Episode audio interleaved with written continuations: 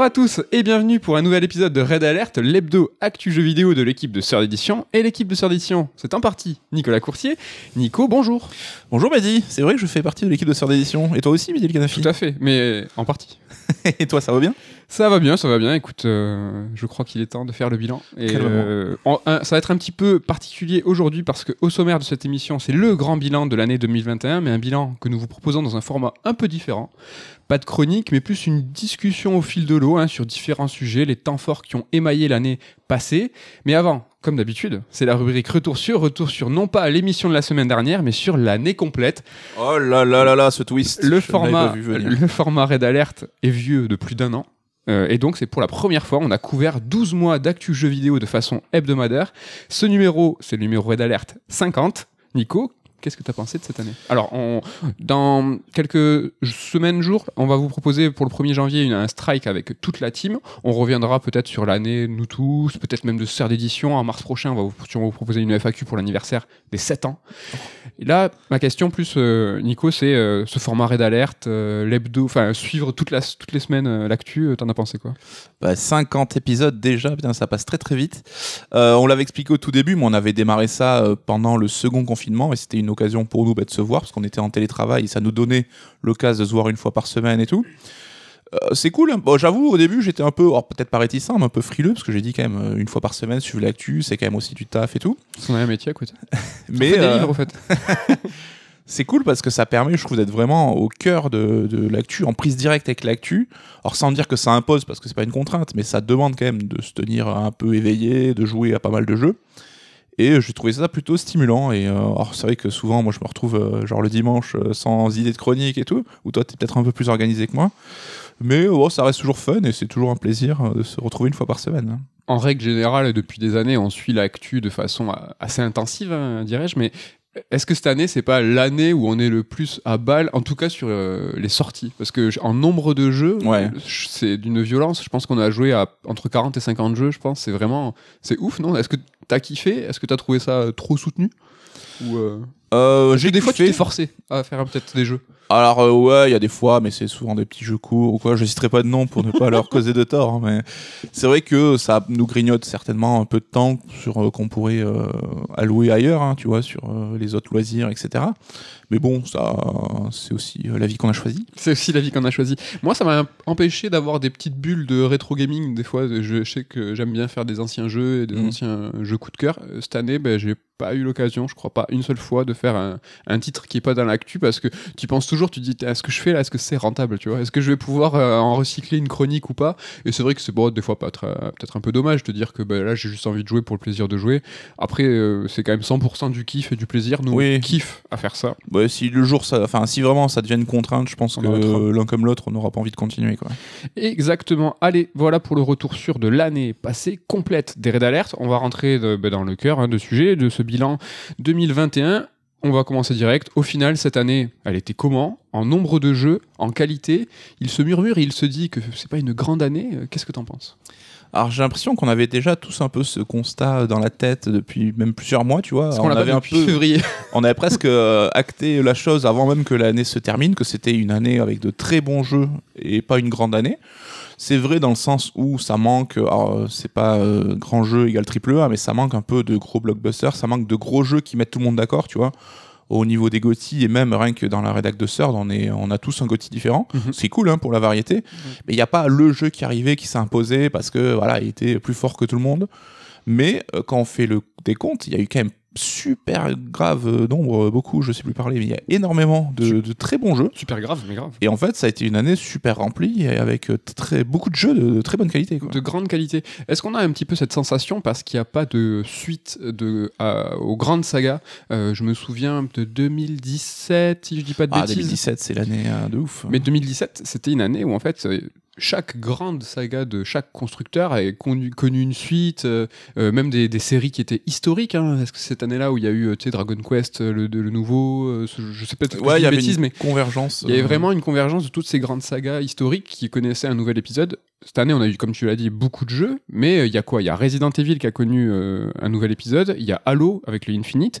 On a eu Call of, FIFA. Après, ça, c'est on, on- sûrement on en parlera tout à l'heure, je pense, mais tu vois, de- de- des jalons, en fait, il n'y en a pas eu beaucoup quoi. Ouais. Et puis bon là, j'ai pas fait de stats, hein, donc euh, c'est plus euh, une, Le feeling. idée au doigt mouillé. hein, Mais Mhm. il y a quand même eu parmi ces jeux qui nous ont intéressés, bah, de nouvelles licences. Tu vois, t'as eu Returnal, It Takes Two, t'as eu euh, Gardien de la Galaxie, même si c'est pas, enfin, je une nouvelle licence en tant que telle, mais Ouais, est-ce que tu veux dire des nouvelles IP, euh, un peu des nouvelles têtes qui ont émergé, quoi. nouvelles euh, licences de jeux vidéo Et ça, c'est vrai que c'est. c'est- On prône à chaque fois. On, on a envie, on, on demande de nos voeux d'avoir toujours des nouveaux jeux, des nouveaux jeux. Et quand ça arrive, on est un petit peu déçu. Est-ce que c'est pas aussi une super année qui célèbre euh, un GOTY, un jeu indé en GOTY, ça c'est quand même ultra symbolique, c'est quand même vraiment cool. L'année dernière, Hades c'était euh, dauphin, on va dire premier Mm. dauphin, peut-être pour beaucoup beaucoup de monde. Là, c'est enfin le cas, un, Ouais. un jeu indé qui. Alors j'avoue, je me suis pas trop renseigné sur les liens qui unissaient S-Light à EA sur It Takes Two. Est-ce que c'était juste de la diffusion, distribution Est-ce qu'il y avait quand même de l'édition? Est-ce que EA a financé le jeu ou pas Je- J'avoue, je sais pas trop. Alors, pareil, hein, je je crois quand même que c'est réellement de l'édition parce que c'est un jeu EA Ori- Originals et ce label, en fait, c'est le- un- leur label à eux dont Mm. ils éditent ces jeux, je crois. Et donc, tu les. Juste. Bah non, c'est cool. Hein. Et puis, euh, enfin, on en avait déjà parlé, hein, mais Mhm. je crois que c'était peut-être même le bilan de l'an dernier où aujourd'hui, il y a, enfin, il y a plus trop de jeux indés, euh, machin. C'est que tu as des jeux vidéo et euh, aujourd'hui, un jeu indé peut arriver à avoir pas la même couverture médiatique, mais une couverture médiatique euh, énorme par rapport à un triple A, peut être considéré à part égale. Enfin, je trouve qu'on a fait un peu tomber les, préjugés sur euh, le jeu indé, c'est le petit mec dans son garage et il y a trois pelés qui vont jouer, et versus le gros triple A. Ouais, je comprends. Mais après, est-ce que c'est pas dommage déjà Ça, encore une fois, un peu de, la sensation. hein. Dans ce bilan, on est beaucoup dans la sensation, pas trop dans les chiffres. On n'a pas de feuille devant nous. Enfin, moi, j'ai un petit conducteur, mais on n'a pas de chronique, hein, comme on disait. Euh, là, on a un jeu qui a été élu GOTY. C'est un jeu qui est euh, indépendant, en fait, euh, dans cette éti- étiquette-là. Et on entend quand même pas mal de, joueurs et de ressentis comme quoi c'est une année qui est faible. Et moi, je mets en relation ça, c'est que il, y a des, c'est une année où il n'y a pas de gros jeux, de gros triple A, de grosses suites. Du coup, on a quand même cette sensation de d'année en demi-teinte, alors qu'au réel, en nombre de jeux, ce que je disais au tout début, en nombre de jeux et en qualité, bah, c'est vraiment, alors je suis pas le haut du panier, mais euh, c'était euh, un truc de ouf. Je me souviens de certaines semaines euh, où, où justement dans les raids d'alerte on traitait l'actu, euh, bah, c'était chaud. On se disait, bah, attends, quel jeu on va traiter? Parce que nous on a une émission qui est hebdo, donc c'est un jeu, donc deux jeux chacun, un chacun par semaine. On a eu un été, ça c'est symbolique aussi. On a eu un été, mais tellement riche. L'été, c'est souvent, bon, c'est Ouais. souvent, depuis quelques temps, c'est plus trop le cas, mais c'est normalement un petit peu vache maigre quoi l'été. Là, on a eu coup sur coup euh, énormément de bons jeux. Quoi. Ouais, puis il n'y a jamais eu trop de temps mort en fait. hein. C'est vrai que souvent on avait une période un mois, deux mois où il se passait pas grand chose. Bah, là, pas tellement. Il y a toujours eu des sorties jusqu'à euh, tard en décembre. hein. donc euh, l'année remplie en tout cas. Ouais, carrément. J'ai envie de te parler. Là, c'est la la fin d'année. Et, euh, euh, et qui dit fin d'année dit euh, Noël. Et euh, il y a eu pas mal de jeux, en fait, euh, qui sont sortis euh, désignés comme des jeux pour enfants. Et euh, des titres qui ont été euh, édités en grande partie euh, par Microids, hein, donc qui est un peu le spécialiste de cette fin d'année de ces titres pour enfants. On a eu le temps euh, d'y jouer. Alors, je sais pas si tu as eu le temps de- d'en faire beaucoup. euh, non, pas des masses, j'avoue. donc moi j'ai fait euh, Marsupilami, Astérix et Schtroumpf, j'ai joué mais je les ai pas terminés. Mais on a en fait une vague comme ça d'adaptation euh, de jeux, alors euh, de licences hein, en, en française en plus, donc ça, c'est cool. Euh, qualitatif pour les enfants et euh, ce que je me demandais, c'est en fait comment on les juge en fait ces titres? Euh, est-ce que en fait il faut que euh, nous, par exemple, si on avait dû faire une chronique, euh, est-ce que tu les traites comme un, un titre comme un autre? Est-ce que tu les juges ben, comme étant des jeux pour enfants? C'est assez compliqué. Euh, Qu'est-ce que tu en as pensé toi de l'abord de ces quelques jeux? Et que- qu'est-ce que tu en penses de ce traitement, de ce jugement des jeux? Bah, c'est vrai que Microids, jusqu'à maintenant, c'était un peu la punchline, quoi. L'éditeur qui sort des jeux tout éclatés. Là, on voit que, bah, au-delà d'être en période de recrutement, quand- parce qu'on a vu, c'est vrai qu'il y a beaucoup de, de gens de la presse qui sont passés euh, de l'autre côté. peut saluer pas mal de potes Mais ils ont l'air euh, d'avoir un peu repris les choses en, en main avec euh, vraiment des jeux peut-être plus sérieux. Ouais, ouais. Et c'est vrai que là, bah, les trois jeux qu'ils ont sortis se distinguaient au moins par le côté fidélité, le côté qualité graphique. Ouais. Mais c'est vrai que c'est toujours compliqué de voir par quel prisme les aborder. Et c'est vrai qu'un testeur de jeux vidéo, j'aimerais pas être à sa place là-dessus parce que c'est c'est quelque chose de, de particulier. Euh, tu vois, moi j'ai un petit peu joué à Astérix. hein. Mm, mm, moi aussi. euh. Et euh, enfin, avant même que je sorte, je savais qu'il n'allait pas aller sur les plates-bandes de Street of Rage 4, tu vois, en proposant un jeu avec un gameplay ultra profond, des systèmes de combos, de, tu sais, où tu peux y jouer des centaines d'heures pour, pour progresser, parce que je pense que c'était pas le but, et que Astérix, tu t'ouvres un public familial, où c'est un jeu que tu peux faire avec euh, un enfant. euh. donc euh, je pense que malgré tout, il faut quand même prendre ça en compte, parce que Enfin, c'est compliqué, je trouve, de, de, de- de critiquer un jeu pour des ambitions qu'il Ouais. n'aurait pas, en fait. Après, bon, euh, voilà, c'est aussi la critique de jeu qui trouve ses limites. hein. C'est est-ce que tu es un guide d'achat pour dire aux gens quoi faire leur argent? Ça toujours moi ce côté un peu Mm. limitant, ça m'a jamais trop plu dans la critique. Mm, mm, hein. idem pour les notes et tout, hein, mais on va pas refaire le débat. Après, ce qui dicte les choses beaucoup, j'imagine, c'est la ligne éditoriale du média, que ce soit papier ou internet. Euh, par exemple, Gamecult qui avait testé, alors c'était quoi les Schtroumpfs? Et on Mm. fait, on fait un bisou à Mike, hein, c'est un auteur CERD en plus, qui avait été assez dur avec les Schtroumpfs. Mais si tu te colles à la ligne éditoriale peut-être du magazine Gamecult, ben, en fait. euh, c'est pas pour les enfants quoi, c'est euh, c'est- si t'es un lecteur de Gamecult, c'est Ouais, est-ce que c'était vraiment leur cible? Est-ce que euh, Mais est-ce qu'il aurait fallu même le tester? Je sais Ouais, pas. En tout cas, une moi, question qui se pose. ouais. le, le- les schtroumpfs, moi j'ai trouvé ça euh, très sympa. Alors c'est vrai que c'est très très simpliste. T'as plusieurs schtroumpfs, mais qui ont tous, euh, tu vois, le, le même gameplay. Après, voilà, c'est pour les gamins. Et rappelons-nous, quand nous on était peut-être plus jeunes, on- on- en fait, quand tu changeais de personnage, bah, ce qui t'intéressait, c'était le skin du perso. En fait, ce qui est important, j'imagine, pour un jeu pour les petits, c'est le plaisir immédiat et surtout, est-ce que le jeu, tu vois, il est buggé, est-ce qu'il Mm. est propre, est-ce qu'il est bien fait, est-ce que tu vas avoir un vrai plaisir manette en main pour pouvoir euh, évoluer de façon euh, sereine, quoi? Ouais, mais on dit pas que justement, comme c'est des jeux pour enfants, faut pas être exigeant. Au contraire, on sait que le public des enfants, c'est le plus exigeant possible. Grave. Si ça marche pas tout de suite, bah, ils laissent tomber. Mais c'est vrai qu'ils ont pas forcément la même considération où nous, euh, comme tu dis, à l'époque, on séchait sur trois mondes en boucle. hein, tu vois, on se posait moins la question de la replay value, de l'ouverture, parce que on pouvait refaire le jeu 50 fois, mais c'était pas grave, on kiffait quand même. Quoi. Je pense que prendre notre exemple à nous, je sais pas si c'est une très bonne chose parce que nous, les jeux étaient buggés, répétitifs, mal faits, difficiles. C'est pas. On était des petits bêta-testeurs, on savait même pas quoi. Non, on était des petits bêta-testeurs. On le savait pas, même pas. On a parlé de GK, de ligne éditoriale, tout ça. Est-ce que c'est pas une transition parfaite pour parler d'un sujet peut-être un petit peu plus sérieux et euh, parler un petit peu de, de- de journalisme et de presse Euh, j'ai envie de parler de du connu et célèbre euh, aujourd'hui Jason Schreier, journaliste, ex-journaliste Kotaku et aujourd'hui euh, euh, journaliste Bloomberg, donc un média internet spécialisé dans l'économie, Mhm. Et en fait euh, qui, euh, qui est connu pour son immersion dans le milieu du jeu vidéo. C'est le pote d'absolument tous les studios. En tout cas, il a des insiders dans tous les studios. Oui, le pote, je ne sais pas, mais en tout cas, il, a des- il connaît des en gens. tout cas, il doit en- j'imagine qu'il doit en avoir euh, des, des potes. Et en fait, il y a très récemment eu un leak euh, sur le projet Spartacus de Sony. On y reviendra tout à l'heure, euh, je pense, où en fait ce leak est sorti par le biais d'un euh, article construit, euh, fondé euh, sur des témoignages que Jason Schreier a pu récupérer et en fait a parlé de, bah là, de Spartacus, les velléités que Sony avait d'aller sur du pseudo Game Pass. Et en fait, moi, quand je vois, ça fait plusieurs fois qu'on en parle même ensemble, et à chaque fois que je vois un grand journaliste comme ça balancer un leak, je me pose toujours une question, c'est est-ce que c'est vraiment le rôle d'un journaliste de faire leaker les infos Et surtout, est-ce que c'est plus légitime qu'un autre leak? C'est-à-dire que des leaks, euh, par exemple sur les plateformes, les place, or- place orders, on appelle ça souvent, c'est que voilà Amazon euh, ou Rakuten va mettre euh, une fausse date avec euh, un faux prix pour euh, Last of Us 3. Pff, euh, Des fois c'est vrai, des fois c'est pas vrai.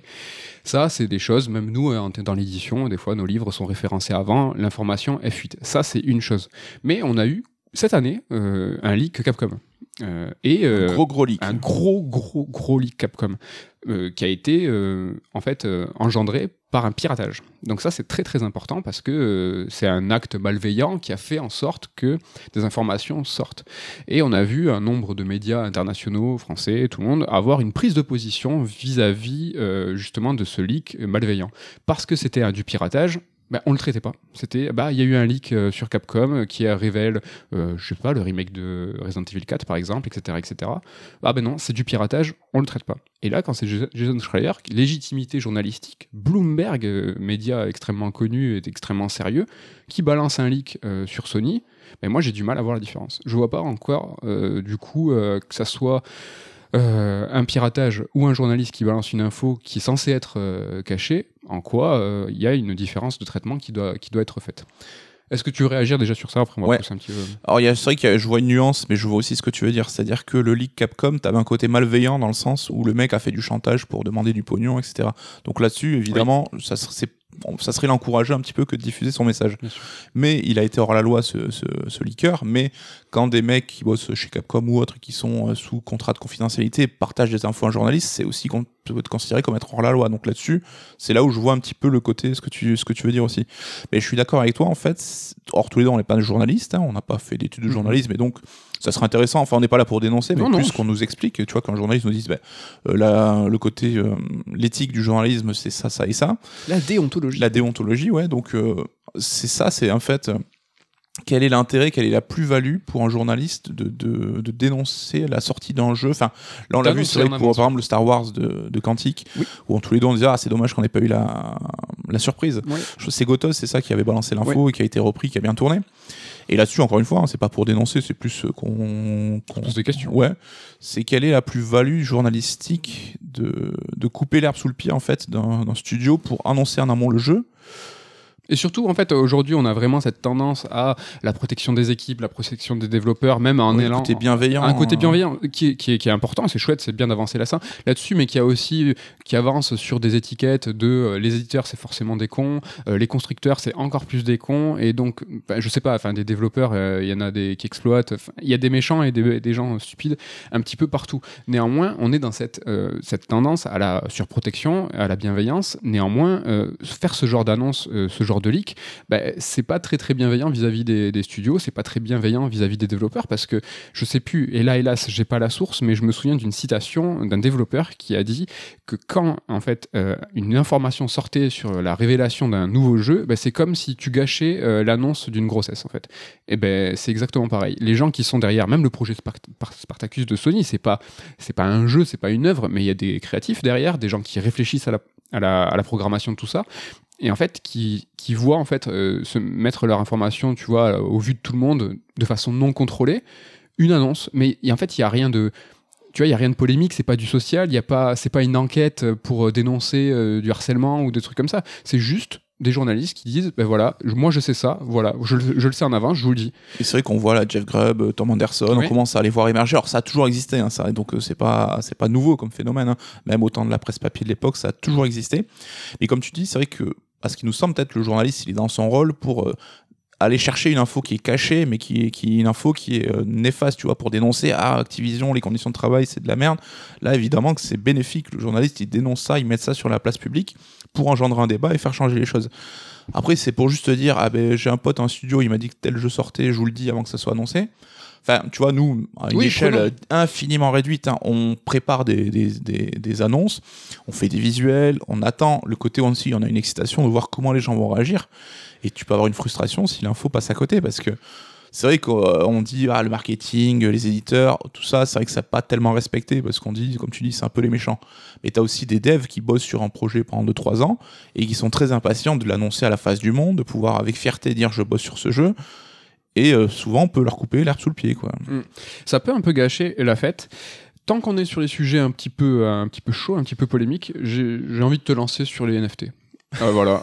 Euh, alors, on va pas se risquer à, à expliquer euh, ce qu'est des les NFT, les récentes annonces de Ubisoft qui met les deux pieds dedans, le principe, etc., etc. Moi, j'ai juste envie de parler de ça, de NFT, pour dire que, en fait, j'ai du mal à y voir un avenir proche dans le jeu vidéo, tout simplement parce que c'est pas clair. Parce que je pense que personne comprend bien euh, ce que c'est. Alors évidemment, hein, là tous les deux, on pourrait vous donner notre définition qui, je pense, serait sensiblement la bonne. Ce que je dis, c'est que je parle du grand public, euh, les darons. tu vois, j'ai l'impression par exemple que toutes ces offres dématérialisées, le Game Pass, tout ça, ça commence à peine à rentrer dans les usages et que euh, le démat, euh, même les darons, les tontons, tout ça, commence à capter. Et c'est ça en fait la vraie portée euh, d'une nouvelle technologie, c'est ça vraiment la portée de quelque chose qui veut en fait envahir un marché. Euh, les NFT, ça sera peut-être le cas un jour, mais c'est vraiment pas pour demain la veille. Il y a personne qui bite rien euh, à comment ça fonctionne, quel est l'avantage en fait ou les inconvénients de faire d'intégrer ça en fait au milieu du jeu vidéo ou même euh, en règle générale le skin NFT. Qu'est-ce que t'en penses? Est-ce que tu crois que les NFT euh, c'est, l'avenir? Euh, comme tu dis, je pense à un épiphénomène qui euh, intervient comme il y en a eu 10 000 avant. À part faire de la thune, j'ai l'impression que les, ceux qui produisent des NFT n'ont pas tellement de justification à leur existence. Euh, Il y a très peu de gens qui comprennent ce que c'est, comme tu l'as dit. Donc oui, je pense, comme toi, euh, y aura, je, je leur annonce pas un futur euh, euh, gigantesque. Après, j'en parlerai un tout petit peu peut-être dans mon top 3 de cette euh, tendance globale-là, mais euh, ouais, je suis assez d'accord avec toi là-dessus. Même, alors là je suis désolé parce que ça, ça serait un petit peu rentré euh, dans les détails, mais par exemple ce que fait euh, Ubisoft là avec euh, ses NFT euh, propriétaires, c'est le premier acteur à mettre un, doigt dans l'engrenage et ça prouve bien que je crois qu'il y a un souci. Euh, tu vois, les NFT, euh, à la base, la crypto, euh, c'était pour décentraliser le pouvoir, c'est-à-dire, prenons vraiment la monnaie, c'était pour court-circuiter les banques, pour faire vraiment au plus simple. Ben là, en fait, avec les NFT Ubisoft, on se retrouve avec un système où, au milieu, on a Ubisoft, l'éditeur, qui va contrôler, qui va maîtriser un petit peu la chaîne de production, de vente et de revente il n'y a pas du tout de décentralisation. La signification même de la crypto, des NFT et tout, et, euh, ne fonctionne pas là-dedans. Donc le premier acteur qui va et qui fait le contraire du pourquoi, du comment, déjà ça foire. Quoi. Donc euh, au-delà du fait qu'on n'a pas tous compris exactement comment ça fonctionnait. Bref, tout ça pour dire que les NFT, tous les deux en tout cas, on n'y croit pas trop, c'est pas pour euh, demain la veille continuons un petit peu notre discussion avec Ubisoft. Euh, j'ai pas spécialement d'axe pour parler d'Ubisoft, j'ai juste envie de parler d'Ubisoft euh, parce que cette année c'est un éditeur euh, qui reste ben, l'un des plus puissants encore hein, et qui fait qui a fait beaucoup parler. Beaucoup de gros, gros, gros éditeurs ont fait parler d'eux, hein, Activision, Blizzard, Ubisoft, pour des, des raisons ben, pas cool, hein, du harcèlement, tout ça, mais Ubisoft, ça va au-delà de ça. C'est qu'ils sont dans une phase de transition euh, vraiment longue, complexe. Ils vont de, de mauvais move en mauvais move. J'ai l'impression que quoi qu'ils fassent, euh, ils font mal. Euh, je veux pas les défendre, j'ai l'impression qu'ils font que trébucher en fait. Mmh. Et presque en prenant du recul, tu les vois en fait se dépatouiller là dans la vase et à galérer. Moi, j'aimerais bien qu'ils sortent de ça, et j'aimerais de remettre les jeux en avant, de voilà où sont les grandes licences, où sont les grands jeux, où sont toutes ces, toutes ces grandes franchises de Ubisoft qui adoptent des, formats euh, free-to-play, euh, game as a service. Alors oui, hein, c'est du cynisme. Ubisoft est un grand éditeur et va là où va la thune. Preuve en est, on vient de parler des NFT. Mais est-ce que c'est innocent de ma part que de, vouloir euh, un Ubisoft plus sain pour les employés, évidemment, mais plus, plus agréable pour les joueurs, en tout cas des vieux comme nous, peut-être? Bah, Qui aime bien châtie bien. On a tous les deux souvent parlé de notre amour d'un certain Ubisoft, d'une époque où justement ils se concentraient sur les jeux, sur l'innovation, sur bah, l'envie de, faire partager euh, quelque chose avec des joueurs. Et aujourd'hui, bah, toutes leurs décisions, ils sont toujours les premiers pour tous les bails un peu nuls, un peu relous, un peu casse-couilles, avec mhm. euh, les NFT, avec les free-to-play, tu l'as dit.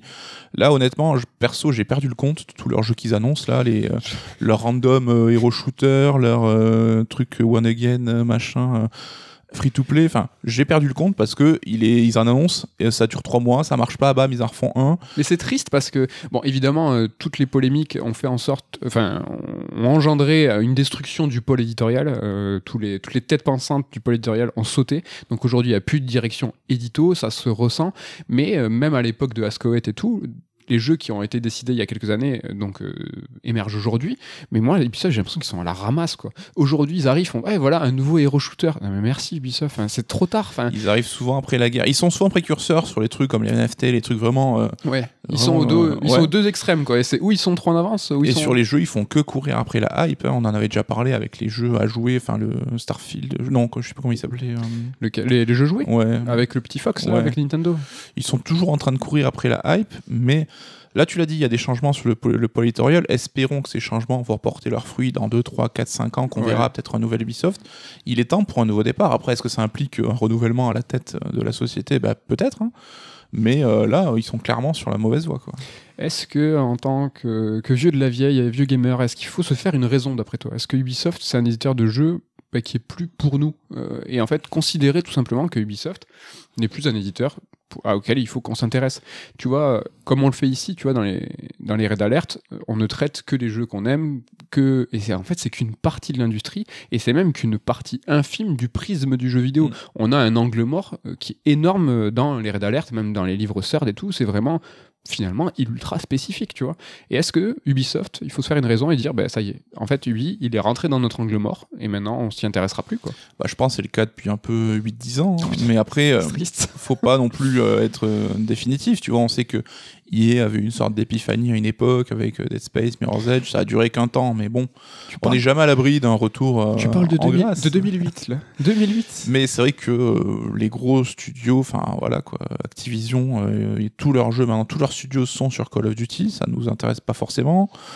Euh, Ubisoft, on l'a dit, c'est des genres, ils vont dans des genres et des directions qui ne nous intéressent pas forcément. EA, un petit peu pareil. Mhm. On a quand même trois des cinq plus gros éditeurs qu'on joue quasiment plus à leur jeu. Donc, euh, ça montre aussi que l'industrie, enfin, ils essaient de faire aller l'industrie dans un sens qui nous nous intéresse pas du tout, quoi.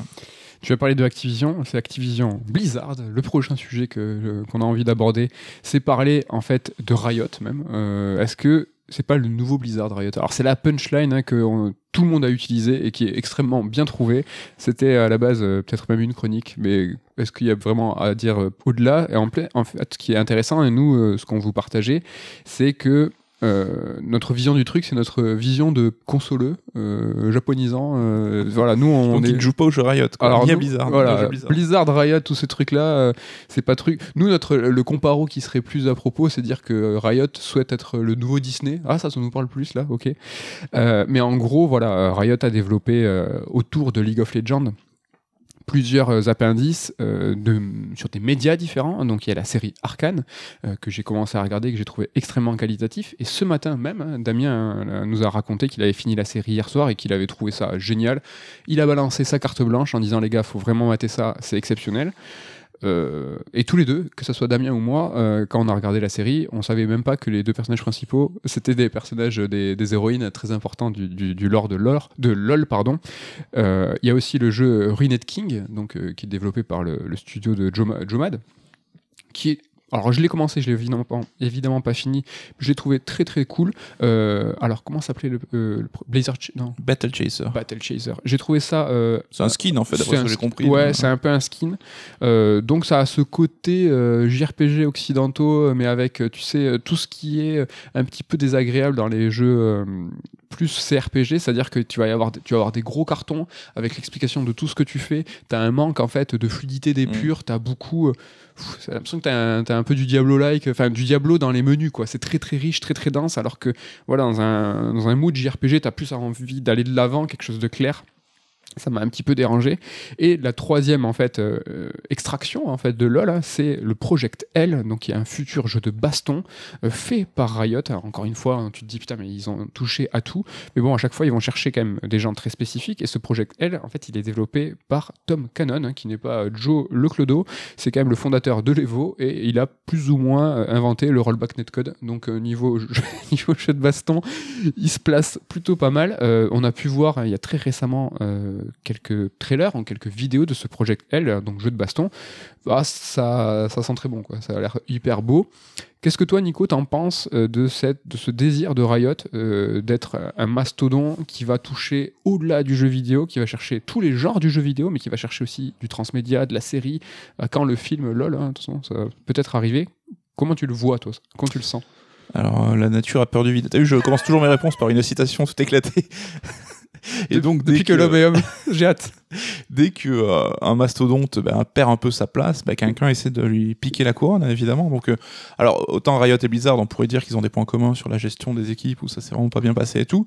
Mais Blizzard avait quand même cette réputation de studio ben, qui construit son univers, qui fignole ses jeux et qui avait vraiment développé une fanbase autour de ces mondes, de ces personnages, de ces univers et qui savait les décliner de manière assez euh, réussie quoi. Ouais. Et on voit que Blizzard aujourd'hui, ça fait quelques, enfin, même quelques années que ça devient plus que l'ombre de lui-même et Ouais. qu'ils sont en train de perdre cette. euh, déjà, les joueurs, ils avaient perdu un petit peu cette aura et maintenant on se rend compte que publiquement, là, ils sont en train de tout perdre hein, avec euh, les scandales qui, qui font, euh, qui éclatent. Ouais. Et donc, bah, il y a une place à prendre. Et c'est vrai que LoL, j'ai l'impression qu'ils suivent les traces de Blizzard. Euh, avec des univers chiadés, enfin donc euh, Riot c'est League of Legends qui Ouais. cartonne, qui est un, un jeu Phénomène. ouais, phénomène. Et du coup, bah, ils ont envie d'aller creuser ailleurs, d'aller faire fructifier ce monde-là. Est-ce que toi, ça t'attire? Est-ce que ces projets-là, est-ce que Arkane, Project L, le jeu de baston, le Ruined King, Ruin- c'est dur à dire, hein. King. Ruined King, est-ce que, est que ça te branche? Est-ce que tu vois ils ont une, un désir, une volonté de ouvrir le prisme de leurs euh, joueurs, euh, de leurs, des gens qui connaissent tout simplement l'univers de LoL. Est-ce Ouais. que ça fonctionne sur toi? Parce que moi et Damien, tu vois, ils nous ont eu déjà par le prisme, enfin par le biais d'Arkane. Toi, ça y est, ils ont le, le crochet ou pas? Alors je pense à cette diversification, on est clairement les cibles nous, parce que l'e-sport c'est pas du tout notre délire, donc euh, cette, euh, cette niche-là ils l'ont, Mhm. et ils vont aller sur des genres bah, plus consoles, plus accessibles, plus sexy, et donc on voit que déjà nous on est réceptif à la communication là-dessus. Et c'est vrai qu'un Rune Kings ou enfin la série Arkane, ça me, ça branche. La série Arcane, j'ai prévu de la mater. Donc, euh, c'est la première, tu sais, c'est un peu, tu mets le pied dans la porte et ça peut éventuellement, bah, de fil en aiguille, bah, te conduire à LoL et peut-être que dans 5 ans, on mettra des, des compètes e-sport sur Twitch. Quoi. Est-ce qu'on peut dire qu'ils ont déjà gagné? Franchement, s'ils nous ont à nous, euh, y a, en tout Faut cas, il y a voir, la euh, oui. moitié du chemin. Quoi. Ouais, mais tu vois, il y a Level 5 aussi qui avait réussi un truc comme ça en 4 ans, qui était devenu le nouveau Golden Boy de l'industrie et qui au final a pas su pérenniser derrière, même si ça reste, euh, ça reste un, gros éditeur à succès, hein, mais qui a pas. Qui a, qui a un petit peu trébuché euh, au bout d'un moment quoi. Très, euh, le trébuchet. Et si tu me permets, c'est un peu. je Alors je crois que c'est Cygame hein, qui a développé le, tu Grand Blue Fantasy avec là Oui. ils sont en train de développer un JRPG console. Ceux qui ont volé Microsoft. Il y a eu le jeu de L'argent baston, euh, il y a eu le jeu de baston avec Arc System Works dessus, donc là ils sont ils sont aussi dans la même démarche. Et à la base c'était un jeu mobile aussi, pareil, qui était super, qui fonctionnait grave. Et là aussi, essayer un peu d'ouvrir ton prisme pour toucher d'autres types de publics. quoi. Ouais, mais ça a moins pris, je pense, pour le, pour le vrai grand public. Est-ce que euh, peut-être qu'au Japon, ça a vraiment pris parce qu'il y a eu l'animé qui a vraiment cartonné. Euh, tu l'as, as parlé du jeu de baston, euh, moi que j'ai essayé, qui était mortel, et Arc System, de toute façon, tout ce qui touche euh, les Pharrell Williams de la baston, quoi, ça, ça devient de l'or. J'ai quand même l'impression, la sensation que là, euh, c'est pas le même, euh, ça boxe pas dans la même catégorie. Quoi. Après, de notre point de vue, ça reste du corps jap, hein, donc euh, Oui. en Europe et en Occident, c'est déjà peut-être plus euh, une niche de base. hein. Mais j'ai l'impression que c'est là, ils sont dans la même démarche, quoi. Oui, exactement, la même démarche. Et c'est marrant parce que ces champions, tu vois, de, de ces, tu vois, du jeu mobile, du jeu e-sport, c'est eux qui sont un peu en, avance de l'industrie parce que c'est là où se va l'industrie, c'est là où c'est un peu la nouveauté. Bah, tu te rends compte, ces mecs, ils ont quand même pour avoir une sorte de notoriété, euh, ils vont vers quelque chose qui, qui pourra appartenir au passé, tu vois. Ils veulent arriver sur console, aller choper les joueurs comme nous, alors que tu as envie de leur dire, mais, mais non, mais vous avez, vous avez déjà réussi, vous êtes déjà dans le turfu, donc euh, pourquoi vous voulez revenir en arrière? Mais tu as l'impression que C'est la recherche un petit peu de légitimité, ouais, qui est un peu. euh, qui reste malgré tout bah, cantonné à- aux jeux vidéo que nous on aime, tu vois. Ouais, carrément. Euh, là, on a parlé de Blizzard en faisant toujours le comparéo Riot Blizzard. euh, L'occasion, Riot Riot Gamme peut-être l'occasion de parler d'un dernier point, euh, peut-être un poil moins marrant. C'est vrai que là, dans ce grand bilan de l'année, on va pas faire un point détaillé sur tous les scandales qu'il y a pu avoir euh, très graves de harcèlement, euh, de conditions de travail qui sont déplorables. C'est arrivé chez les plus grands, ça arrivera peut-être à l'avenir chez d'autres. C'est triste, c'est comme ça.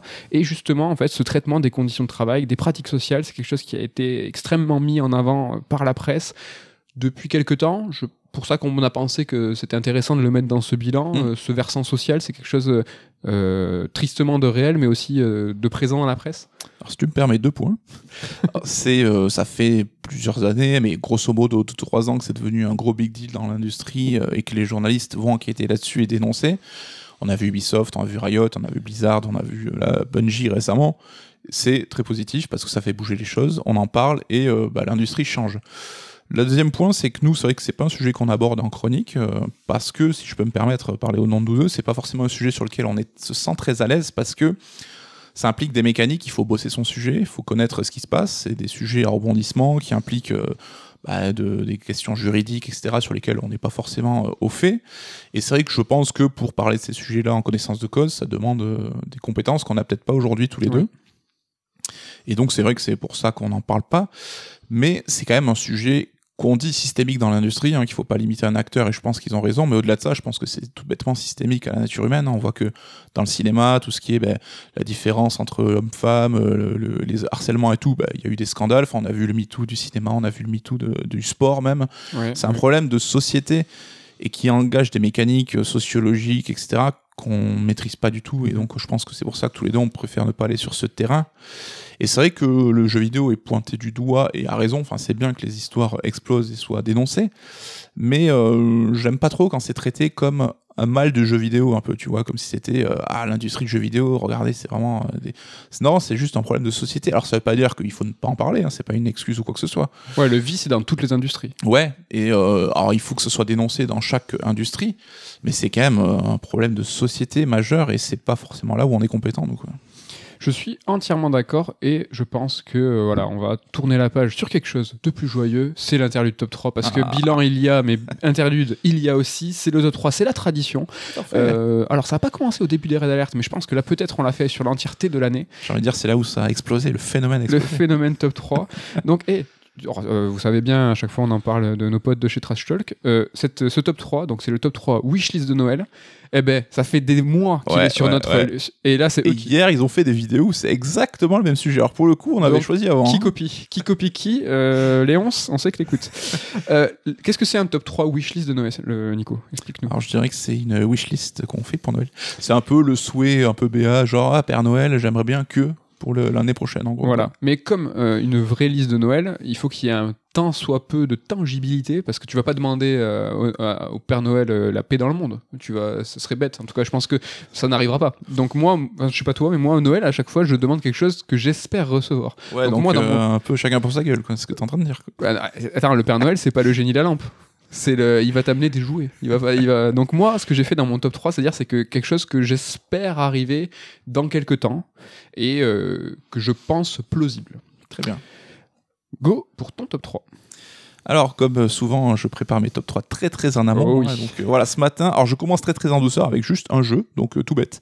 Je me suis levé ce matin en disant putain, j'aimerais bien jouer à Mario Odyssey, mais avoir du nouveau contenu.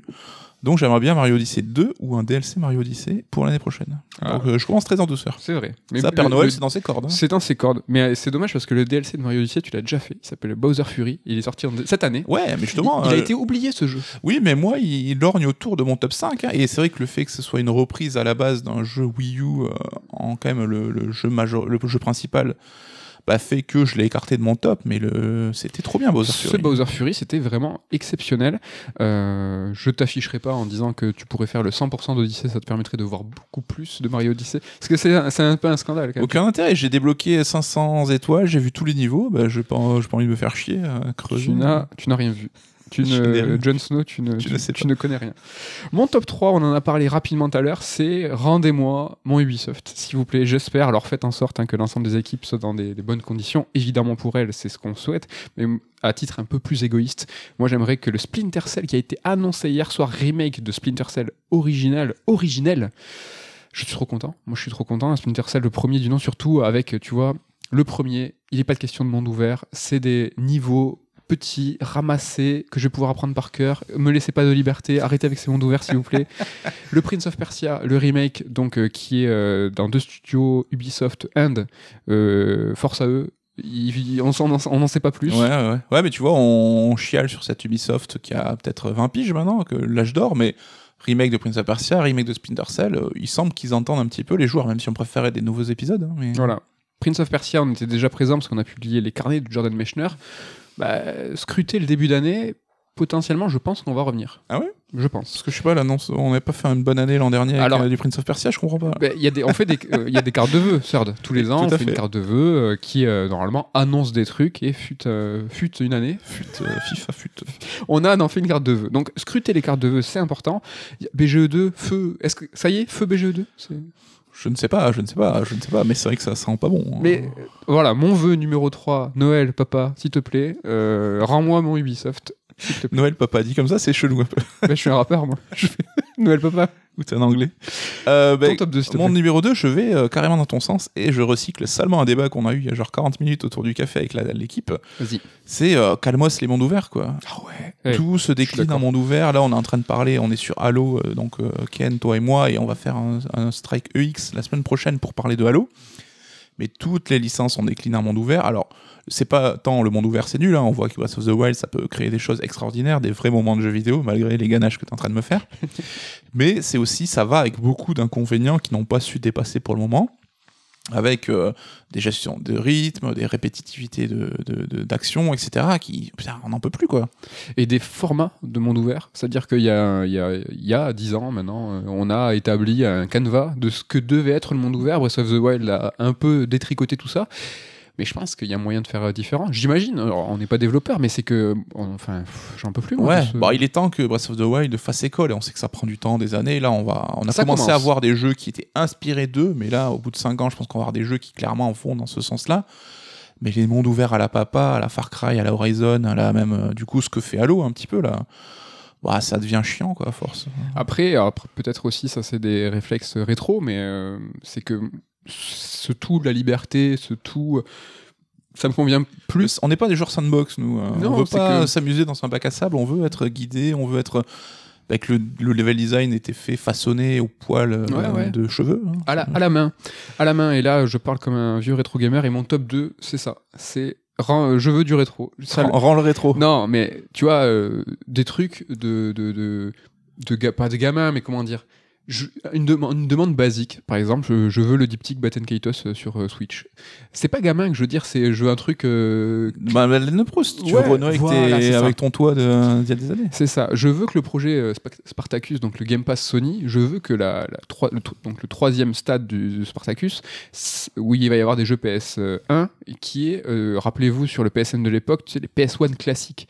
Mais là, donnez tout. Mettez Ouais, mais Xenogears. t'enflamme pas, tu sais que ça sera pas le cas. Regarde Nintendo, à chaque fois on dit console virtuelle, ils font que recycler à chaque fois les 40 mêmes jeux qui tournent en boucle. Oui, mais c'est Nintendo. Pour le coup, là, j'espère que Sony va faire différent. Je suis très content de l'annonce de Splinter Cell. Euh, Xeno euh, Gears, moi, donnez-moi Xeno. J'ai jamais fait Xenogears, je veux Xenogears. Chrono Cross, on a appris qu'il revenait. Trop bien. Dead Space, le remake, mais moi, je suis aux anges. Tu vois, c'est. En fait, quand tout à l'heure, je me suis mal exprimé, je trouvais pas mes mots. C'est pas gamin que je voulais dire, c'était peut-être des demandes euh, futiles et pas des, volontés artistiques. Tu vois, on, on, serait en droit, normalement, de dire, mais non, donnez-nous des nouvelles IP, donnez-nous des, nouvelles, des nouvelles expériences, de la des propositions artistiques, évidemment. mais tu oui. veux pas que c'est mieux avant, c'est juste que tu veux ça en plus. Voilà. Euh, Moi, tout ce que. Tous ces grands jeux qui vont pousser l'industrie vers l'avant, euh, je les soutiendrai toujours. Mais oui, euh, j'ai des envies un peu euh, plaisir coupable. Moi, je suis très content qu'il y ait Dead Space qui revienne. Je suis très content que Splinter Cell 1 revienne. J'ai de la nostalgie. Et voilà. Je... Et c'est le Père Noël, donc je suis un enfant. Tu peux demander ce que tu veux, mais je pense que c'est un vrai enjeu et on en parlera de plus en plus. Mais aujourd'hui, ça a été le cas pendant un moment. On acceptait qu'à chaque changement de console, on met tout au placard, on laisse tomber les jeux qu'on avait, on, on passe à la suite. On voit qu'aujourd'hui, il y a une vraie envie de pouvoir posséder ou rejouer à des vieux jeux et que c'est pas qu'on est sur une nouvelle machine qu'on doit dire adieu à tout notre héritage, notre Ouais. patrimoine vidéoludique. Mais même que tout ce tous ces vieux jeux, tout ce patrimoine, en fait, prennent une nouvelle dimension. Il y a West Side Story qui est sorti par Spielberg, donc euh, pas remake forcément du film, mais du show de Broadway. Moi, j'ai hâte que ça arrive dans le jeu vidéo et que euh, un Fumito Ueda euh, fasse un remake de MGS 1. Et tu vois qu'il y a une vraie, tu vois, dimension artistique en disant, ben, sans euh, euh, tu vois, volonté vraiment commerciale en disant euh, du remake, parce que dans le cinéma aussi il y a beaucoup de remakes hein, sales et, que, et, et condamnés et condamnables. Mais dans le jeu vidéo, euh, moi je veux des remakes, tu vois, artistiques en disant ben non, mais ça, euh, c'était les 20 ans de Ico. là. Mm. Il y, a eu, il y a eu une tribune en fait avec euh, Souda, avec euh, plein plein plein de grands noms, euh, Neil Neil Druckmann. Neil Druckmann.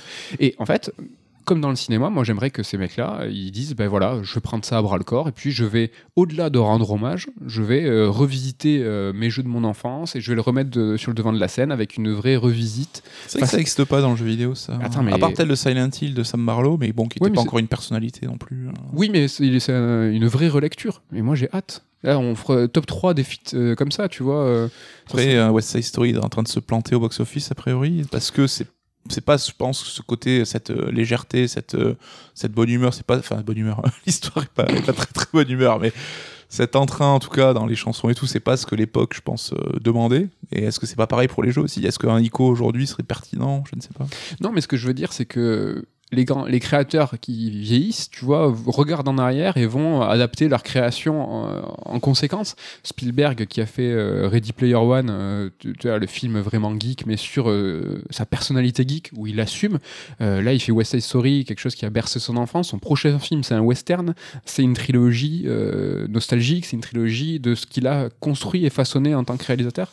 Et aujourd'hui, les créateurs de jeux vidéo ben, prennent de l'âge aussi. Et voilà, moi j'aimerais qu'il y ait des, des projets de cœur comme ça où ils disent ben voilà, je vais regarder dans le passé, qu'est-ce que moi, qu'est-ce qui m'a façonné Euh, Ben tiens, je vais reprendre ce genre, je vais le remettre au goût du jour. Mais euh, la question de l'âge que tu euh, soulèves, je pense, c'est très intéressante et c'est un peu le cœur du problème, c'est que il n'y a pas beaucoup de vieux créateurs de jeux vidéo encore actifs. Et euh, c'est vrai que là, tu vois, les gens, les cinéphiles, les experts cinéma parlent d'un Spielberg qui serait sur un peu l'automne de sa filmographie, Ouais. tu vois, en termes de voilà, c'est un peu le moment où tu te poses des questions sur ton héritage, sur euh, voilà ta place dans l'industrie, etc. Et dans le jeu vidéo, bah, des mecs comme ça, il n'y en a pas beaucoup. Alors, tu vois, il y a Kojima qui reste, bon, il n'est pas vieux non plus, hein, mais c'est un des, un des mecs qui commence. commence à avoir euh, beaucoup d'années au compteur, mais lui, il est plutôt encore dans le côté euh, nouveauté, vas-y, vivifiant. Au contraire, il est presque une nouvelle jeunesse, là. Après, tu vois, t'as des mecs comme Molineux, mais qui sont maintenant réduits à faire des jeux mobiles euh, NFT. Il, est au- euh, il est à la pointe, Peter. il est à la pointe, Peter, on il l'adore, Peter. il à mais- la pointe, mais il a pas les moyens. Voilà, il a il n'a pas pas les reins. les, moyens pour, pour ça, mais Après, ce qui est dans le jeu vidéo, et on- on- je crois, on l'a souvent répété, c'est que c'est rare les vieux game designers qui sont pertinents. ouais. Euh, Sakaguchi, monsieur Sakaguchi, lui a fait un excellent jeu. C'est le bilan de cette année. euh, a fait Fantasian, un excellent JRPG euh, qui a pris à bras le corps euh, son support qui était le mobile, qui est incroyable. Je vous le conseille. Mais il reste dans son domaine. Oui, il reste dans son, il reste dans son. euh, Yu Suzuki, c'est plus compliqué. Alors nous, on a kiffé Shenmue 3, mais Yu Suzuki aujourd'hui, il est plus du tout en phase avec euh, l'industrie euh, du jeu vidéo, quoi. Clairement. Il y a moyen, je crois, de faire une belle chronique sur ça peut-être euh, à la rentrée. Et je crois que c'est l'heure de ton top 1. Ah oui, c'est vrai, c'est mon top 3. bah, mon top 1, oui, bah, ça rejoint les débats qu'on a commencé à avoir. C'est que, s'il vous plaît, l'industrie, arrêtez de réfléchir en termes de business, les NFT, les, servi- les game as service, le loot, les machins. Arrêtez de penser vos jeux en termes de mécanismes pour rapporter de la thune et pensez ludique. Alors là, c'est désolé, hein, c'est Ah le, ouais. le truc le plus béat et naïf que je peux dire aujourd'hui. T'as fait le contraire de moi, tu veux, tu veux faire le malin, en fait, c'est ça, bravo. Mais euh, putain, il y en a marre, je trouve. Enfin, là, ça devient trop cynique, trop voyant. Au moins, si vous le faites, camouflez-le un petit peu sous une couche de, de ludisme, quoi. Mais pensez vos jeux en termes de pour les joueurs, de, de mécanique. euh, là, voilà, que la, la recherche, l'innovation soit soit portée là-dessus, quoi. Mais Un peu de créativité d'artistique. que diable Que diable. Et je vais terminer ma wishlist de bourrin par euh, le numéro 1 du bourrin. Donc là, vraiment, je suis euh, désolé. Mais heureusement, t'es là, Nico, pour relever le niveau. Moi, moi, ce que je, vois que je veux pour Noël, j'aimerais bien, pour la fin d'année prochaine, peut-être un petit trailer de FF7 Remake 2. Mais non, mais C'est bien, t'es pas gourmand, tu demandes pas le jeu en, Ah, en ah non, en mais je, suis pas... je, je veux que ça arrive en fait. Donc un juste un petit trailer, savoir où ça en est. Est-ce que la part 2 va arriver de FF7 Remake? Qui, vous l'aurez entendu, s'appellera Réunion R. C'est vrai que C'est sûr, ouais. les gars. Non, peut-être pas le, le part 2, peut-être la part 3 Réunion. Mais bon, ça arrivera. Voilà, je suis pas gourmand. Je vais à l'opposé de l'artistique. Moi, je veux un trailer. Donnez-moi du marketing, s'il vous plaît. Vive le market. Ça défonce. Voilà pour le euh, top 3, wishlist de Noël. Balancez-nous votre top 3. Qu'est-ce que vous voulez euh, à Noël, papa? Euh, Alors, avec quoi on enchaîne? Parce que j'avais pas la bonne feuille, évidemment. Est-ce qu'on va pas tout simplement parler Jeux vidéo? de jeux vidéo? Comment le jeu vidéo on le consomme en, devi- en 2021 On a en fait euh, une inertie, un mouvement euh, qui a continué, du dématérialisé, qui avance, qui avance, qui grappille du terrain petit à petit. Est-ce que, en tout cas, tous les deux, je pense qu'on peut le dire, la transition a été faite. Je suis personnellement sur du 100% des maths. Moi, ça fait deux ans, deux là, je crois que je n'ai rien acheté en physique. Mais c'est marrant parce que on s'est pris la main dans l'engrenage, mais sans même s'en rendre compte en fait. hein. C'était même pas un choix conscient, c'est euh, ça a été une évolution super naturelle et je pense que sans dire qu'on était réticents, mais tous les deux on était quand même attachés On aux était- jeux physiques, Ouais. boîtes, etc. Et aujourd'hui, euh, enfin, j'y vois que des avantages au démat. Alors, il y a la- le prérequis, évidemment, c'est d'avoir une bonne connexion Internet. hein. on est Bien tous les deux fibrés et tout maintenant.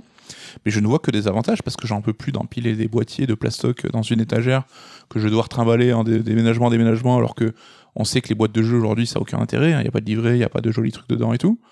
Et là, ouais, ben, j'ai ma bibliothèque numérique, pack pack. Euh, Si j'ai envie de jouer un jeu, je le télécharge. Je finis un jeu, je le désinstalle. Même avec des disques durs euh, limités, tu vois, je me dis pas, je vais acheter la carte 2 Tera et tout parce que j'ai un roulement euh, très, euh, très actif, quoi. Il y a eu le petit passage euh, qui est hélas pas terminé, mais passage Covid, hein, qui a, je pense, un peu accéléré les choses. Euh, Est-ce que ce, pas- ce passage de génération, en tout cas pour la PS5 et la série X, euh, n'était pas en fait bah, la confirmation que ça y est, c'est fait On a tous un compte Sony, Microsoft et Nintendo qui va nous suivre, ce qui n'était pas le cas avant. Il y avait toujours ça, ça joue. hein. il y avait toujours un reboot du PSN ou de ton e-shop, tout ce que tu avais acheté avait disparu dans, les, dans les limbes du commerce. Là, non, on est passé de la PS4 à la PS5 euh, avec euh, à base de flashcode et tout, machin, tout se télécharger sur ta PS5, euh, tes, tes, tes préférences, ta bibliothèque, c'était vraiment trop bien fait. Et moi, j'ai trouvé ça extrêmement facile. Microsoft, pareil, et la Switch. C'est bon, on a un compte aussi. Ça y est, on y est là. On va, on va avoir notre compte qui nous suit oui, vitam. et je pense qu'on est tous les deux représentatifs de ce qui se passe au global. hein. Et comme tu dis, c'est ce, compte-là, je trouve qu'il qui vient. Tu vois, il y avait les deux avantages, enfin les deux notions que défendaient les, ceux qui misaient sur le physique, c'était de pouvoir euh, bah, avoir sa, sa bibliothèque toujours avec soi. Tu vois que tu changes là, tu disais à chaque fois on changeait de compte, on repartait à zéro, ce n'est plus le cas aujourd'hui. Et le côté conservation, où aujourd'hui, bah, les CD, on sait que ça se dégrade. Euh, qui a encore ces vieilles consoles chez lui et est-ce qu'elles fonctionnent encore pour jouer aux vieux jeux?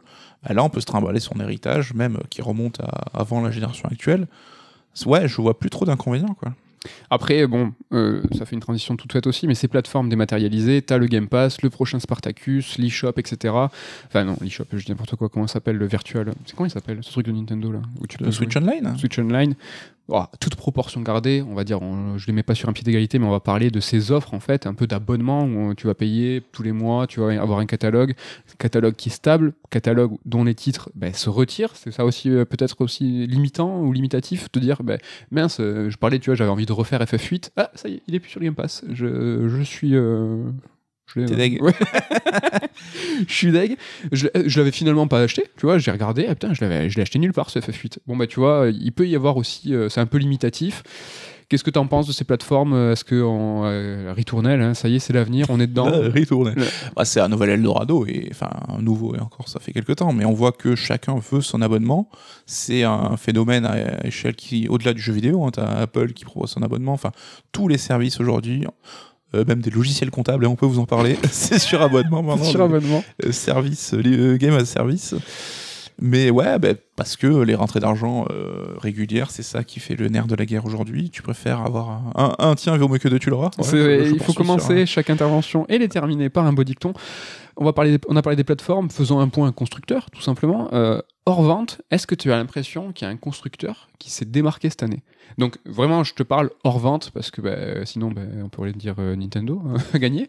Euh, mais voilà, on sait que la PS5, la série X ont eu des difficultés euh, d'approvisionnement, tout ça. Mais là, est-ce qu'il y en a un qui a une tête hors de l'eau? Je trouve pas, ça a été une année un peu calme paradoxalement, alors que ça reste l'année 1 de la next-gen hein, pour Microsoft et Sony.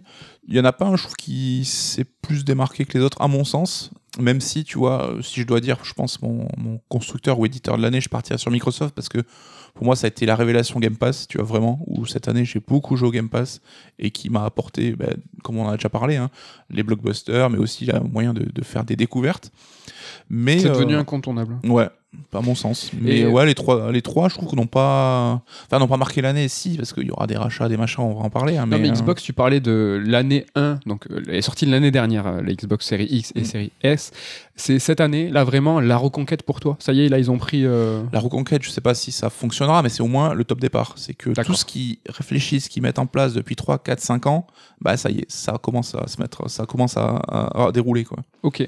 Euh, petit point Sony, euh, là, euh, tu m'as parlé de domination tranquillou sans forcer. Est-ce Oui. que euh, ça, en fait, euh, ça, ça gagne, mais. euh, Bah, ça- Sony, c'est un peu comme Apple, c'est devenu tellement une marque avec une notoriété forte, un public acquis qui va les suivre de génération en génération, qui ils ont même plus, euh, même leurs années un peu plus faibles, or même pas faibles, mais leurs années plus tranquilles, bah ça continue à cartonner. La PS5, bon, elle sera en dessous des ventes de la PS4 sur la première année, mais s'ils avaient pu produire 50 millions de PS5, je pense qu'ils auraient vendu 50 millions de consoles, tu vois. Enfin, là, ils sont, en- il y a une hype autour de la machine, la Series X aussi évidemment, mais, Ouais, mais ça- c'est vraiment la, PlayStation, ça ne, ça ne dément, enfin, ça ne faiblit pas, pardon. pas c'est ce côté objet cool, tu vois, qu'on Ouais. a connu, le truc que tout le monde veut sans même savoir pourquoi forcément. Oui.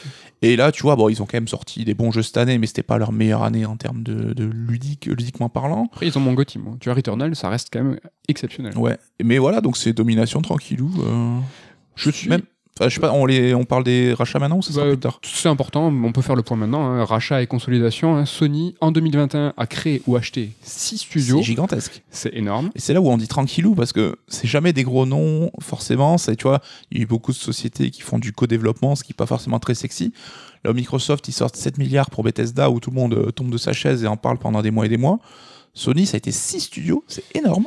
Oui. Enfin, qu'ils ont créé ou acheté, Ouais. mais on n'en a pas trop parlé parce que ça nous. Voilà, c'était des trucs un peu méconnus. Oui, ou, c'est des euh, studios support spécialisés dans les portages PC ou dans la technique. Enfin, quand Bethesda, enfin Microsoft euh, achète Bethesda, c'était cette année. hein. C'était un tout début d'année Ah putain, je croyais que c'était l'an dernier. C'était l'an dernier. Ah, peut-être j'ai une connerie. Non, non, je sais pas. Moi non plus, je sais pas. On ne garantit absolument pas cette information. Euh, ce que je veux dire, c'est que quand ils rachètent Bethesda, euh, c'est pas, c'est un move euh, qui comprend aussi plusieurs studios. Et c'est un constructeur qui achète un éditeur, c'est gigantesque. C'est vraiment pas, c'est vraiment pas négligé. Oui, ce que je dis, c'est que ça veut pas dire que c'est moins pertinent. Ouais. S'il faut, ça sera, c'est des moves euh, super et qui vont leur euh, vouloir euh, valoir une domination sans partage. Tu recherches la date. Ouais. Tu veux que je meuble Si tu veux, je meuble. S'il te plaît. Parce que moi, j'allais parler de la Switch. Donc, avant de parler de la Switch, j'aimerais bien qu'on termine sur PlayStation et Xbox. Donc, euh, tu as la date L'annonce du rachat, c'était septembre 2020, Ah. donc l'an dernier, mais le rachat est effectif depuis cette année. Ah, ça compte. Eh, Donc c'est finalement un petit bilan.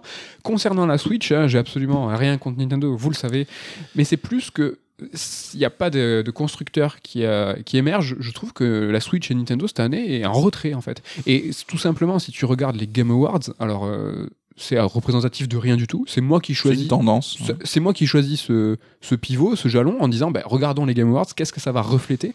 Bah, Tu regardes les Game Awards, il n'y a pas un jeu Switch, ou peut-être, mais je m'en souviens même pas. Metroid Dread, c'est tout, je crois. Non, non, non, mais ça, tu parles dans les nommés, les vainqueurs. Je te parle, moi, dans la, la, Ah, les annonces, la hein. cérémonie, les annonces. Tu vois, l'avenir, qu'est-ce que montrent euh, les Game Awards du futur du jeu vidéo? C'est pas de jeu Switch, pas de jeu Nintendo. euh, c'est du, euh, évidemment, on court tous après la next-gen qui a, qui, a, qui, a, qui a un an. faut arrêter de dire next-gen, mais comme elle n'est pas en fullement, enfin, plein- pleinement effective, on, on court encore après. Mais la Switch, c'est juste qu'elle est euh, vraiment dans son rail, à côté. On n'en parle pas, mais faut, Ouais, ouais, ouais. ça reste quand même l'industrie. Donc, euh, quand sur les Game Awards en entier, on fait pas de mention Nintendo et que on est content parce qu'on voit Reggie Fils-Aimé mais qu'il ne travaille plus pour Nintendo.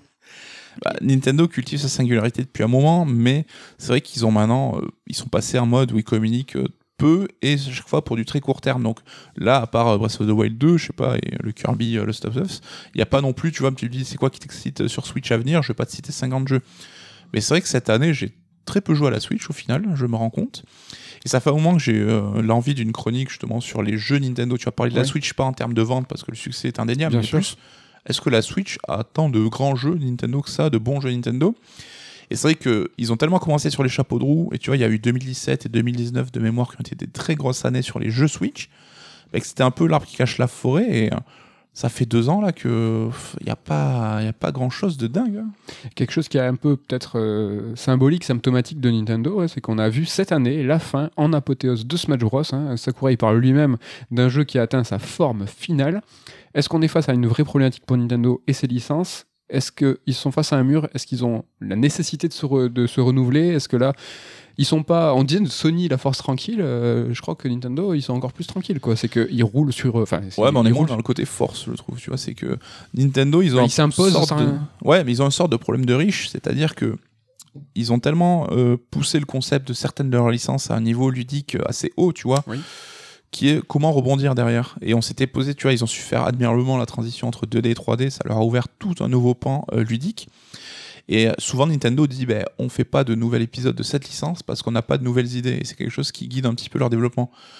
Pourquoi, enfin, comment expliquer qu'il n'y ait pas plus de Mario Tu vois, n'importe quel éditeur, il te ferait un Mario tous les deux ans parce que ça cartonne et qu'il dupliquerait juste les mêmes mécaniques en rajoutant deux, trois trucs, tu vois, comme le ferait un Ubisoft ou quoi. Et ça, c'est trop bien du coup. Qui se limite euh, pas. Ouais, mais du coup, c'est qu'aussi, comment rebondir Tu vois, là, Smash Bros Ultimate, qu'est-ce qu'on peut attendre de plus pour un nouveau Smash Bros? Et c'est Sakurai qui pose la question et qui dit, à part refaire un reboot, mais dans ce cas-là, ça sera revenir à une forme plus, tu vois, moins de perso, ça va forcément faire des, des, des déçus, Mhm. clairement.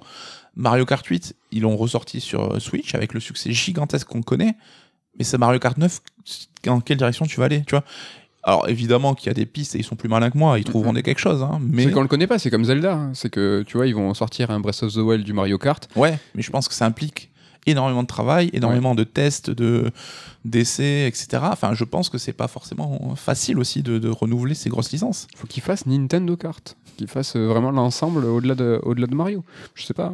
Pourquoi pas. Euh, on, fait un- on a parlé un peu des, des- des constructeurs et tout. Il y a vite fait sur les machines, quand même, deux machines euh, qui, qui ont fait parler d'elles, en tout cas en termes d'annonces.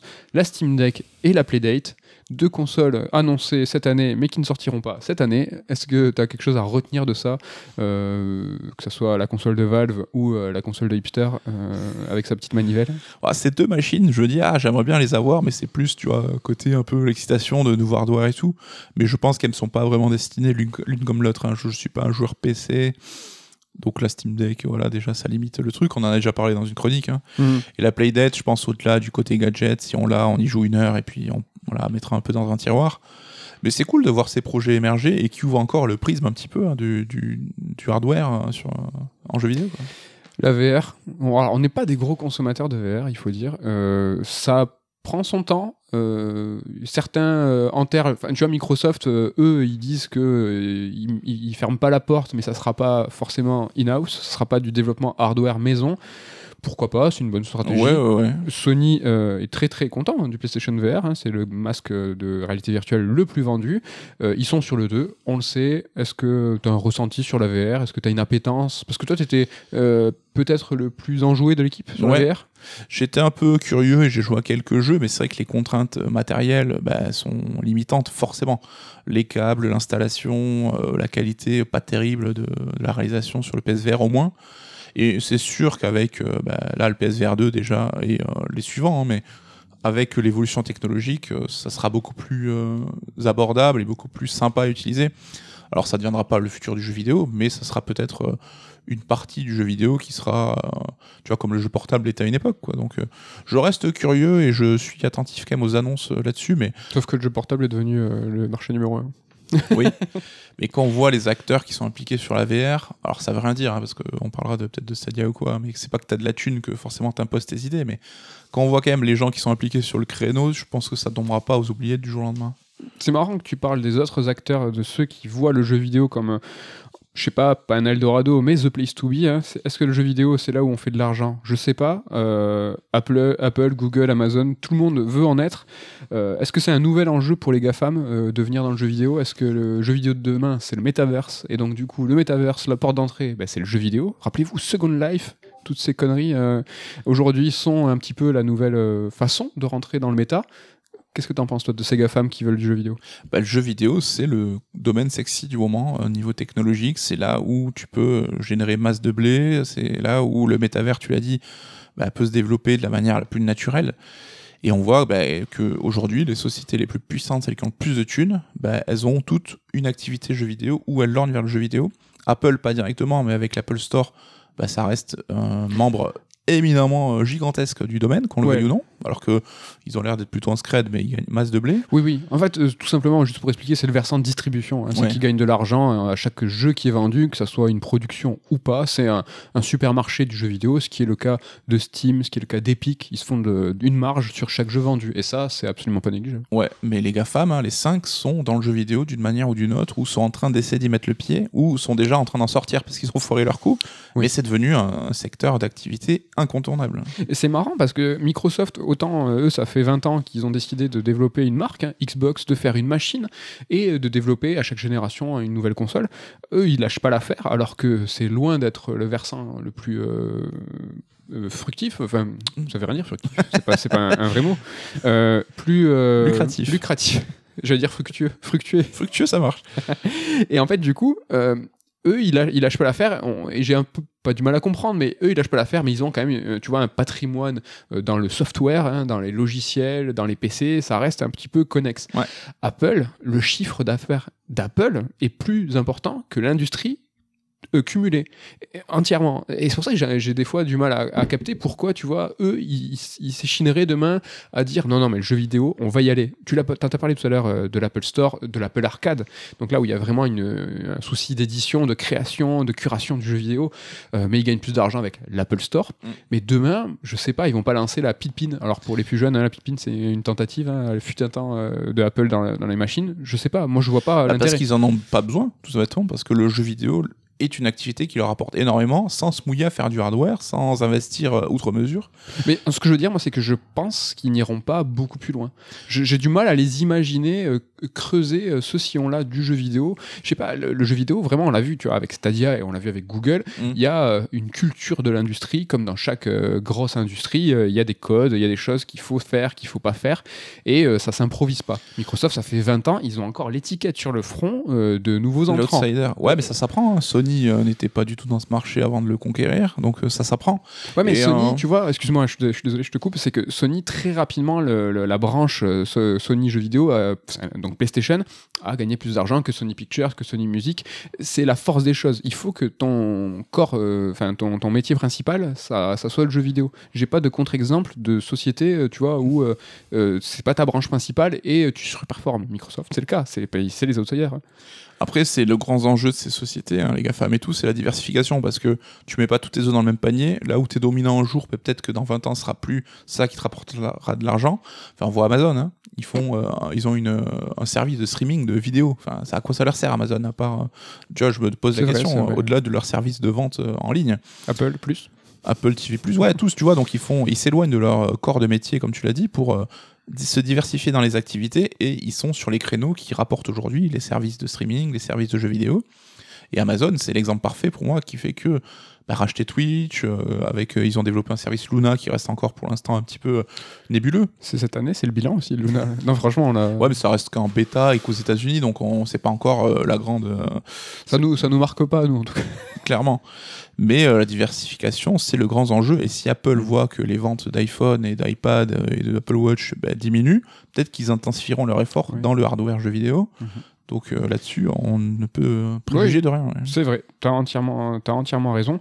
Et on peut voir hein, dans ces vieux, euh, en tout cas éditeurs, peut-être japonais même, qui aujourd'hui, euh, comme Konami, comme Sega, qui étaient tu vois, à la pointe hein, du jeu vidéo, hein, même à la pointe du jeu vidéo arcade, à l'époque où on, on parlait même pas de console, aujourd'hui bah, font pas le figure et survivent par leur business parallèle. Alors Sega a tout revendu quasiment euh, des salles. Konami a encore beaucoup de salles de sport, euh, euh, finance aussi certaines salles de jeu. Bah, eux, La euh, retourne, on. Ah, On voilà. rester sur les expressions.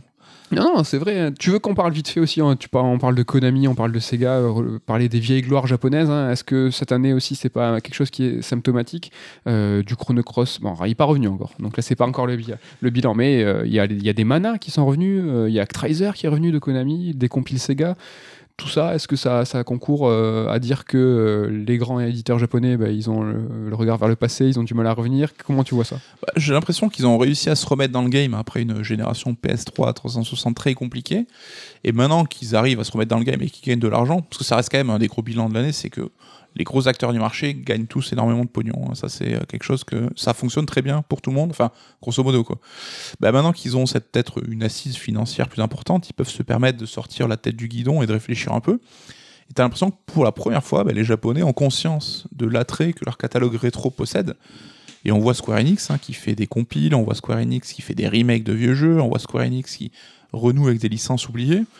Konami, enfin là on nous a sorti un Actraiser, Konami aussi a ressorti un petit peu de- des vieilleries du placard. Tu vois, apparemment ils ressortiraient des Metal Gear, des Castlevania, des Silent Hill, donc euh, ça, ça reste à approuver encore, mais Ouais. on a l'impression qu'ils ont enfin saisi l'attrait que ces licences avaient auprès d'un public et que les laisser dormir dans un tiroir pendant 10 ans, bah, ça n'avait pas trop d'intérêt. Et ça, c'est un, un truc qui me Qui fait- plaît et je pense te plaît aussi Ah beaucoup. oui, qui fait très très très plaisir. On est sur le Japon, un petit mot hein, sur le JRPG. On vous tanne, on vous en parle souvent, mais parce qu'on aime ça. Le Tales of, qu'on a un plus ou moins apprécié euh, chez CERN en tout cas, euh, a montré quand même euh, une nouvelle vivacité. euh, Ils ont réussi leur pari hein, de relancer la série et les ventes euh, sont très bonnes pour l'instant. Ouais. Parce que même si on l'a peu apprécié, euh, il avait quand même euh, toutes les qualités euh, pour convaincre un plus grand nombre. Et ça, même si on l'a moins aimé le jeu, on est très heureux qu'il a pu convaincre.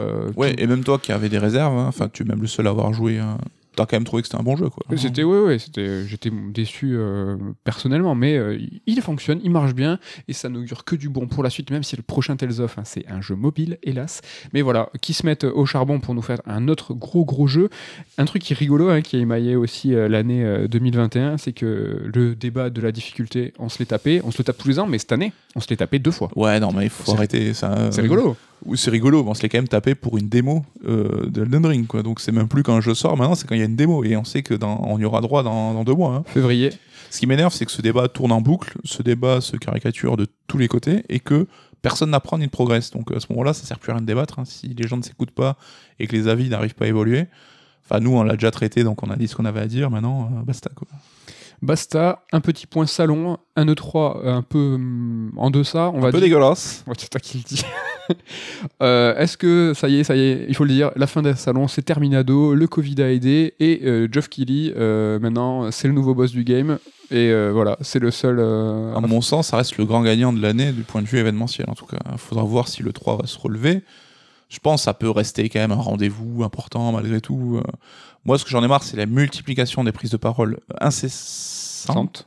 C'est dur hein, quand on n'est pas, on n'a rien préparé là. Ça, se- le matin. Ça, ça se voit. hein. Mais euh, ouais, j'aimerais que ce soit un peu plus concentré. Tu vois, s'il pouvait y avoir un gros focus à l'E3, un gros focus Game Awards, avec un peu de TGS ou de Ta Cologne aussi. Gamescom, de Gamescom, de Gamescom Eh ben, entre temps, ok, mais arrêter de faire des confs toutes les trois semaines pour rien dire quoi. Et, euh, Par exemple, euh, hier, on a eu droit à Nintendo Indies. Est-ce- un indie. Un Indies, est-ce que ça, euh, tu le déplores, ça te saoule Bon, les indies, ça mange pas de pain, tu vois. C'est 20 minutes sur des jeux indés, c'est des jeux qui ont pas forcément la lumière le reste de l'année. Mais les State of Play de chez Sony, Microsoft qui, qui, qui prend des. Ça, c'est- multiplicité peut-être, c'est un peu trop, on diffuse trop euh, le message. Ouais, puis ils sont en train de scier la branche sur laquelle ils sont assis. hein, là, celui-là, je l'ai même pas fait exprès.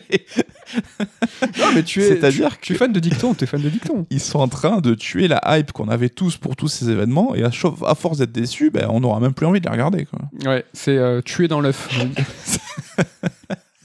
Je crois qu'on arrive un petit peu au bout de ce bilan, en tout cas de notre bilan, hein, de ce qu'on a pu en dire. Euh, Peut-être finir sur une question simple. Euh, Qu'est-ce que tu attends de l'année prochaine? Euh, Il y a eu euh, beaucoup de retards euh, là qui ont été annoncés, coup sur cul, coup, coup sur cul, coup sur coup, coup sur coup. Meilleure expression. Et qui, ont, euh, et qui ont vidé un petit peu euh, cette fin d'année, un petit peu parce que Un elle- peu de sa substance. oui. euh, substantifique moelle même. Euh, et du coup, euh, est-ce qu'on va avoir euh, droit à un 2022 all-time historique avec alors là il y aura des suites hein. là il va y avoir des Ah, suites de grands ouais, jeux ouais. ça va être euh, ça va être euh, des gars j'ai envie de dire Bon, on sait que c'est cyclique et si elle a aussi, hein, si le Covid ne joue pas des tours et que tous ces jeux-là ne sont pas finalement encore une fois repoussés, 2022 pour l'instant ça s'annonce à la 2017, quoi, une année de ouf malade. Donc à voir si ça sera maintenu, mais euh, en tout cas rien que sur le premier semestre, et donc ça semble plus ou moins quand même acquis pour une sortie en 2022, mais c'est ultra lourd, quoi. c'est grave lourd. Est-ce que donc euh, on a balancé hein, sur les réseaux nos attentes? Je te pose la question. Ton jeu le plus attendu qui est je crois le même que moi? Ça tombe bien. Ça y est, on l'a balancé sur les réseaux? Oui c'était tu tu nous suis suivez-nous. Ah, comme j'ai Nicolas j'ai bloqué, Coursier j'ai bloqué Serge. sur CERD. Bah, c'est FF16, hein. alors euh, de manière un peu étonnante parce que c'est pas forcément ma licence préférée et il y a d'autres jeux qui m'excitent de ouf. Mais FF16, c'est qu'on voit un petit renouveau quand même et ça, ça m'intrigue de ouf. On revient à un, un univers fantasy, une nouvelle team avec euh, bah, la team de FF14 qui a l'air de réussir pas mal ce qu'elle fait. Donc je suis euh, très curieux et voir est-ce que ça va être un peu bah, le renouveau de FF. Ça, quand même, ça serait bien, ça serait cool. Ouais. C'est une licence qu'on aime bien. Moi, j'aimerais qu'ils se concentrent sur FF16, le jeu, et pas l'univers, qu'ils apprennent un petit peu de, leur, de leurs erreurs de construire des lores avant de construire des jeux. C'était, Ouais. Et c'était, une- c'était la mode à l'époque. hein. C'était la mode à l'époque. la Fabula Nova Crystallis. Il va y avoir deux gros jeux AAA, plein de projets annexes, annexes. FF15, ils avaient fait- refait le coup, hein, la série YouTube, euh, Ouais. le, film en image synthèse. animé. Enfin, tu vois, c'est. Franchement, faites un jeu. Franchement, faites un jeu. Si ça marche, développez. Mais tu vois, se concentrer euh, sur euh, le cœur du métier, le cœur du truc, c'est un seul jeu, Final Fantasy XVI. C'est même le principe de la saga depuis ses origines. C'est euh, un univers, un monde, une histoire. Et puis comme ça, on décline sur la marque Final Fantasy, mais juste lié par un petit chocobo, un petit mog, un personnage qui s'appelle Sid. Mais non, c'est tout le temps une nouvelle immersion, une nouvelle proposition à chaque fois. Et je veux de ce, FF, de ce FF16 quelque chose d'unique. Mm. Donc, euh, ne développez pas trop euh, le lore, on verra après. Voilà pour cet épisode 50 de Red Alert. Voilà pour cette année 2021. Euh, ben, merci de ouf de votre fidélité. Franchement, les stats hein, montent et on est super contents. Oh là ça, là, nous fait plaisir. c'est c'est ouf. ça nous fait plaisir. C'est terminé euh, pour euh, tous les deux, pour Red Alert, mais vous allez nous entendre. tu sais qu'on va mourir Non, non, on ne va pas mourir, nous ne sommes pas condamnés. Mais vous allez nous entendre dès la semaine prochaine et même la semaine d'après. Quel est le programme, euh, Nico, des podcasts pour euh, les derniers jours de 2021 Ouais, donc plus de Red Alert cette année, on l'a dit, mais on reviendra évidemment en janvier. Mais en attendant, ben, on sera là la semaine prochaine avec un Surf Strike EX sur Halo Infinite avec Ken, on en a parlé. L'occasion de faire ensemble le point sur le gros jeu de fin d'année. Et la semaine d'après, Ouais. sur euh, un Surf Strike tout court, Tout court. Alors, avec toute l'équipe. Donc on sera les cinq euh, réunis. il y a même Ludo hein, dans la rédac, hein, euh, avec nous. Ça Je le vois. Ça te, tu vois, il te tourne pas, oui, il se tourne. Enfin, on est, on est trop content. L'occasion bah, de faire la bise. Ils sont juste là, à Ken, à Damien et à Ludo, de vous remercier encore une fois, de vous dire euh, bah, passez de bonnes fêtes et à l'année prochaine. Mais bonne fête, oui. Bye bye.